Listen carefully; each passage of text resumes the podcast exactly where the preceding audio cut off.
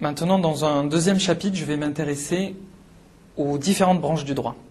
Les différentes branches du droit, c'est s'interroger en fait sur la classification des règles de droit. Pourquoi classifier les règles de droit? Il n'y a pas vraiment de raison, sans doute parce que les juristes aiment bien l'ordre, ils aiment bien classer les choses, euh, sans doute parce que ça permet d'avoir une vision euh, euh, plus claire en fait du droit lorsque les, choses sont bien rangées. Pour autant, il ne faut pas croire que le juriste n'aime que l'ordre et que l'imagination est absente de son esprit. Euh, le droit a pour particularité effectivement de mêler rigueur, et vous en apercevrez lors des cours, hein, l'exigence de rigueur en droit est euh, très importante, hein, je ne dis pas la plus importante dans les disciplines, mais en tous les cas elle est très importante. Pour autant, euh, la place à l'imagination existe. Par exemple, si je vous dis que les lapins de Garenne, qui peuvent être considérés comme des immeubles en droit, les lapins de Garenne peuvent être considérés comme des immeubles par destination lorsqu'ils sont placés par le propriétaire des lapins pour le service de son exploitation, alors, en droit, le Code civil, à l'article 524, considère que les lapins de Garenne sont des immeubles. Ça peut être pareil pour des pigeons, effectivement, pour dire qu'un lapin est un immeuble, je pense qu'il faut avoir un peu d'imagination. Euh, donc ça, c'est pour euh, concernant l'intérêt de la classification, avoir une vision du droit un peu plus claire. Cette classification n'est absolument pas normative. Ce sont les auteurs qui classent les juristes, on va dire, les auteurs, la doctrine, qui classent les règles pour avoir cette vision et la restituer surtout en fait aux étudiants. Ça permet d'avoir aussi une approche pédagogique du droit. Mais elle n'a pas de caractère normatif. cette classification ne résulte pas d'une règle de droit, tout simplement. Et parmi ces classifications dont vous pouvez voir le détail dans le support de cours, il y en a une qui est toujours très importante et sans doute à tort en droit, c'est ce que l'on appelle la summa divisio.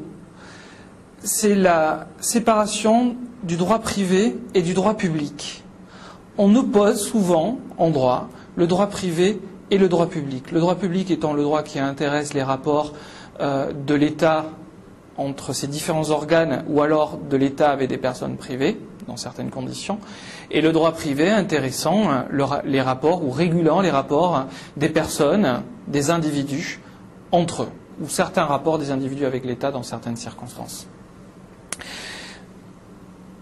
Dans les universités, dans les facultés de droit, cette séparation existe toujours. C'est assez étonnant. Elle est très ancienne, sans doute. Je pense que c'est le poids de la tradition, tout simplement. Et elle se justifiait à une certaine époque. C'est vrai. Cette séparation se justifiait. Quand on fait des études de droit, d'ailleurs, à un moment donné, il faut choisir.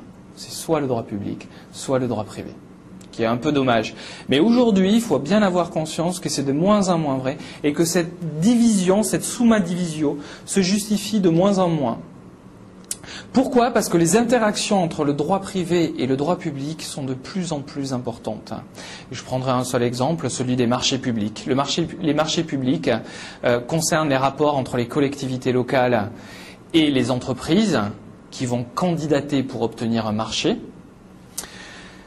C'est du droit public, mais il n'empêche que ça concerne les entreprises, donc le rapport des affaires. Et on parle de plus en plus d'ailleurs maintenant de droit public économique ou alors de droit public des affaires. C'est une expression que vous pourrez rencontrer euh, dans votre activité professionnelle plus tard.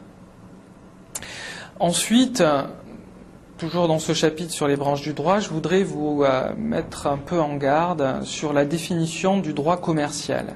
Je me suis aperçu qu'à l'école. Certaines personnes, alors le plus souvent des étudiants, mais ça peut être d'autres personnes euh, également, euh, euh, avaient une définition du droit commercial qui était un peu vaste.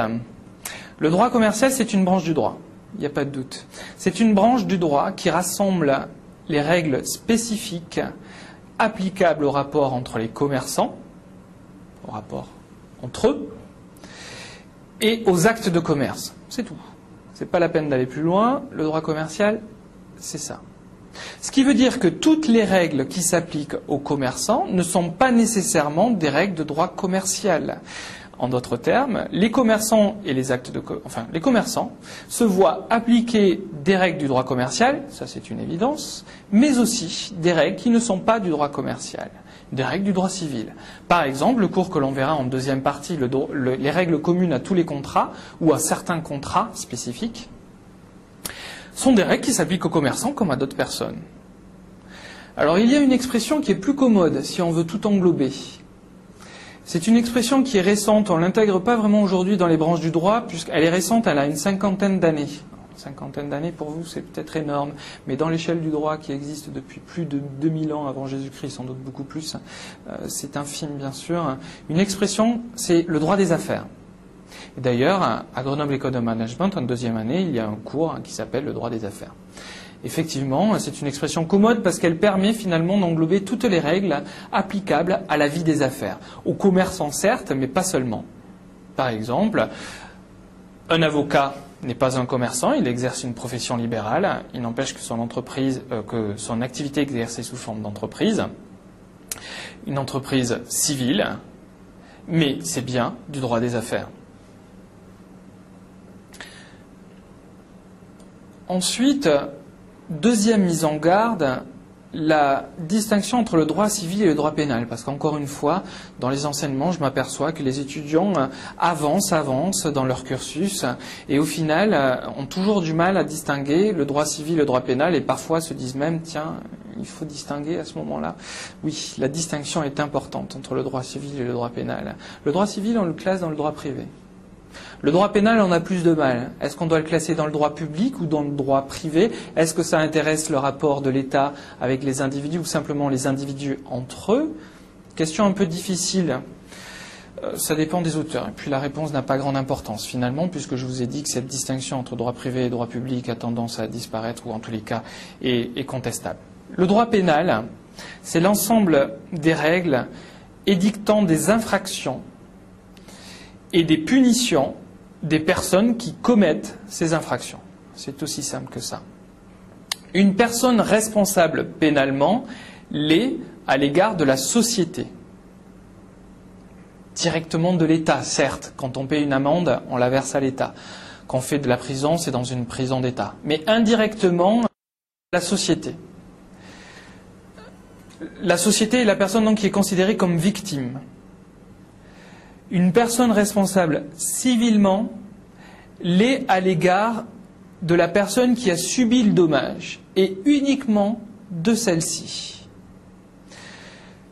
Pour prendre un exemple, si volontairement, je dis bien volontairement, vous blessez quelqu'un, vous êtes à la fois, et cette personne a subi un dommage, hein, euh, disons qu'elle a eu un arrêt de travail pendant un ou deux jours.